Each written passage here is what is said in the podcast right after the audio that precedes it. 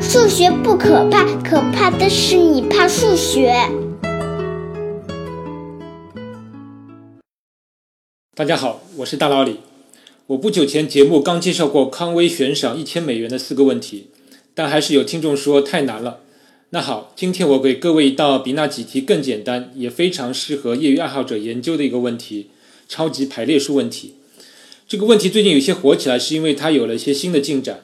这个进展要从二零一一年的一个帖子说起。话说那年，在国外一个动漫二次元爱好者的网站上，有人发了这么一个帖子：怎样以最快的速度看完《凉宫春日的忧郁》，并把所有可能的顺序都看到？这句话的意思我得解释一下。这个问题不是二次元爱好者还真不好理解。首先，《凉宫春日的忧郁》是一部日本动画片，动画片的背景设定里是有时间穿越的，所以这部动画片每一集的内容相对独立。且时间先后是不确定的，而当初它的电视台重播的时候，重播的集次顺序也是与首播不一样的。二零一一年，这部十四集的动画片发行了 DVD，在 DVD 上，你当然可以直接选择任何一集开始收看，所以就有宅男在论坛上问：如果我想把这部动画片以所有可能的顺序看完，那么最快的看法是怎样的？需要看多少集？这确实是很理工男的一个问题。我可以再稍微举个例子，帮各位分析一下这个问题。比如这部动画片如果只有三集，我们知道三的全排列数是三的阶乘等于六，也就是总共有六种不同的顺序去看完这部动画片，它们就是一二三、一三二、二一三、二三一、三一二和三二一。但我并不需要完整的看完三乘以六这十八集来看完所有的顺序组合。比如我先按一二三的顺序看了三集。接下来我再看第一集，那我看过的顺序就是一二三一。那从最后三集的顺序来看，我就等于把二三一这个顺序也看完了。看过一二三一之后，如果要节省时间，那我显然应该看第二集，这样就等于看完了三一二这种组合。看过一二三一二之后，你会稍微踌躇一下，因为你看过的最后两集是一和二，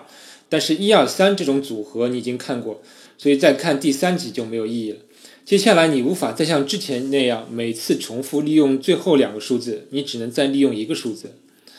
总之，你的目标就是找出一个最短的由一二三组成的数字序列，其中要包含一二三的所有六种排列顺序。而这种由 n 个不同符号组成的序列，其中包含这些符号所有排列顺序的序列，就叫做超级排列。其中最短的一种排列方式叫最小超级排列。而其长度叫 n 的最小排列数，或者就简称为 n 的超级排列数。这个问题理解起来是不是足够简单？而三的最小排列数，相信各位在纸上稍微试试就能找出来了，其长度应该是九。找四的超级排列稍微有点难，但其实在纸上也能试出来，它的长度应该是三十三。要注意，找出这些超级排列并不难，但是要证明它们是最短的才是难的。但好在 n 比较小的时候，我们可以用电脑来枚举。很早以前就有人用电脑枚举过三和四的超级排列数，确实是九和三十三，而五的超级排列数是一百五十三。观察这些数字，你会发现第 n 个超级排列数减去前一个超级排列数，正好是 n 的阶乘。比如三十三减九等于二十四，等于四的阶乘；而一百五十三减三十三等于一百二十，等于五的阶乘。而确实有一种比较简单的构造法，可以通过从 n 减一的超级排列中增加 n 的阶乘个字符，得到 n 的超级排列。所以人们就认为 n 的超级排列数应该就是一的阶乘加二的阶乘加三的阶乘，一直加到 n 的阶乘。比如六的超级排列数，人们猜测就应该是一百五十三再去加上六的阶乘，等于八百七十三。而意想不到的一幕在二零一四年出现了，一个叫 Robin Houston 的人发表了一篇文章。他用电脑程序找到了一个长度为八百七十二的六的超级排列数，比猜想的短了一。这下大家都懵了，这说明之前的猜想完全是错的。而现在连六的真正的最小超级排列数是多少也不知道了，因为你并不能保证八百七十二就是最短的。而 Robin Houston 用的电脑算法其实也很简单，他把问题转化成了图论中的著名的旅行推销员问题，简称 TSP 问题。比如，我们还是考虑三的超级排列数，一到三的全排列有三的阶乘等于六种，那我就在纸上画六个点，每个点表示其中一种排列，然后我要给这些点两两连线，且做成一个有向图，并且赋予这些线一个权重，而这个权重就表示，如果这两点出现在最终的超级排列中时，会导致的序列增加的长度。比如考虑从一二三这个点到二三一这个点的连线，因为从一二三序列之后，只要再写一个一，我就能包含二三一这个组合，所以这条线的权重就是一。而反过来，从二三一这个点到一二三这个点，我发现要在二三一之后再写上二和三两个数字，才能得到二三一组合。那么这条线的权重就是二。以此类推，我可以对所有六个点之间的连线都赋予这样的权重。所有连线的权重有了之后，寻找超级排列数的问题就转化为从这个图中找一条路。这条路要通过每个点至少一次，而且路的总权重为最小。而这个问题恰好就是图论中的旅行推销员问题，这样就太棒了，因为我们已经有很多算法去求解旅行推销员问题。但不幸的是，旅行推销员问题是一个 NP 问题，也就是算法会是非常低效的。实际上，那个 Robin Houston 用了 TSP 问题算法中的一种概率求解算法，也就是这个算法并不会枚举所有情况，它只是设定了一个目标，比如说我要找到一条长度小于七百五十三的路。算法只是尽可能的去寻找最短的路，并且找到这样的路才会输出。这样输出的结果并不能保证就是最短的路，也不能保证在多快的时间内会有输出，所以叫概率性的算法。结果是他很幸运的在不多的时间内就找到了一条长度为七百五十二的路。而如果要使用确定性的算法，则一般的服务器可能要运行几个月到几年，更别说要处理六以上的超级排列问题了。但是 Houston 这个发现出来之后，一下子引起了众多爱好者的兴趣，因为这个问题看上去是如此简单，但是居然我们现在还没有确切的结论。而在这众多的爱好者当中，就包括了一位澳大利亚的科幻小说作家格雷格·伊根。格雷格·伊根今年五十七岁，他早年在澳大利亚一所大学的数学系毕业，但是爱好写小说。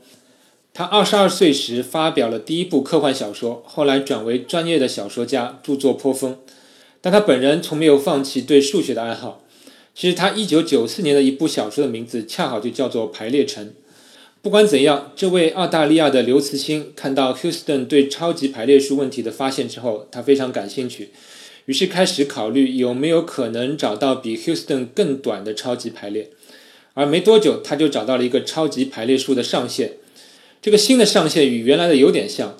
原来的猜想如果倒过来说，就是 n 的阶乘加 n 减一的阶乘加 n 减二的阶乘，一直加到一的阶乘，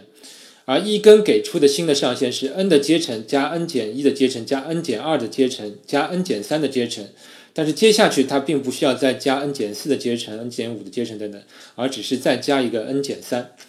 你会发现新的上限在 n 小于等于六之前其实是会大于等于原来的上限，所以并不优越。但是从七开始，这个新的上限就比原先的小很多了，所以这是一个很大的进步。而一根用的算法是之前一个叫亚伦·威廉姆斯的人，二零一三年一篇论文里提出的有关从循环群中构建凯莱图的方法构造的。其实方法并不复杂，我会在我的公众号里给出这种算法的一些简单图示，一看就懂。这里再次提到了循环群，所以大家可以再一次看到群论的威力。而一根在他个人网站上也给出了这种算法的一个 C 语言程序，用它可以生成任何符合他得出的那个上限的 n 的超级排列。但是有了上限，并不能说明这个上限就是最短的，我们还得看下限。关于这个下限的问题有点意思。节目开头我说了，二零一一年有人在论坛上问了《凉宫春日的忧郁》最快怎么看完这个问题，但显然那个论坛一般数学家是完全不会去的，所以也没有人指出这就是超级排列数问题。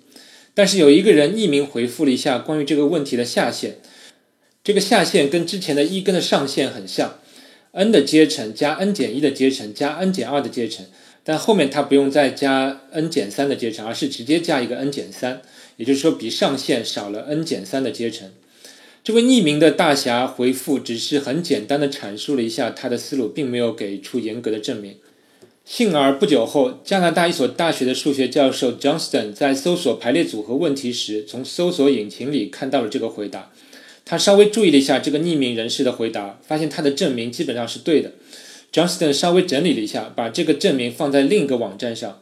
当然，因为当时的数学家认为这个问题的正确答案就是一的阶乘加二的阶乘加到 n 的阶乘，所以给出这个下限就显得没有什么意义，也没有人关心。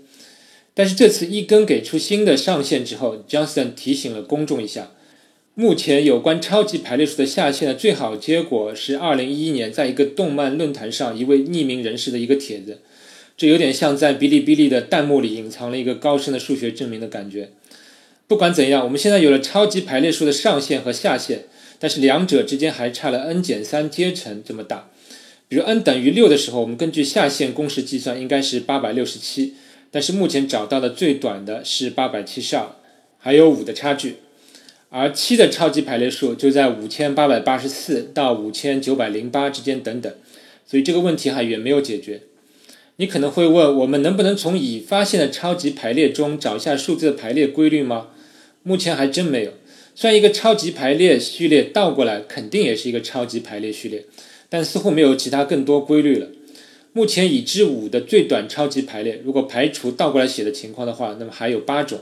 我也会在公众号推送这八种排列供你研究。好了，有关超级排列数问题，我就介绍到这里。这个问题我感觉有意思的地方是，它又是一个简单但是数学家不能解决的问题，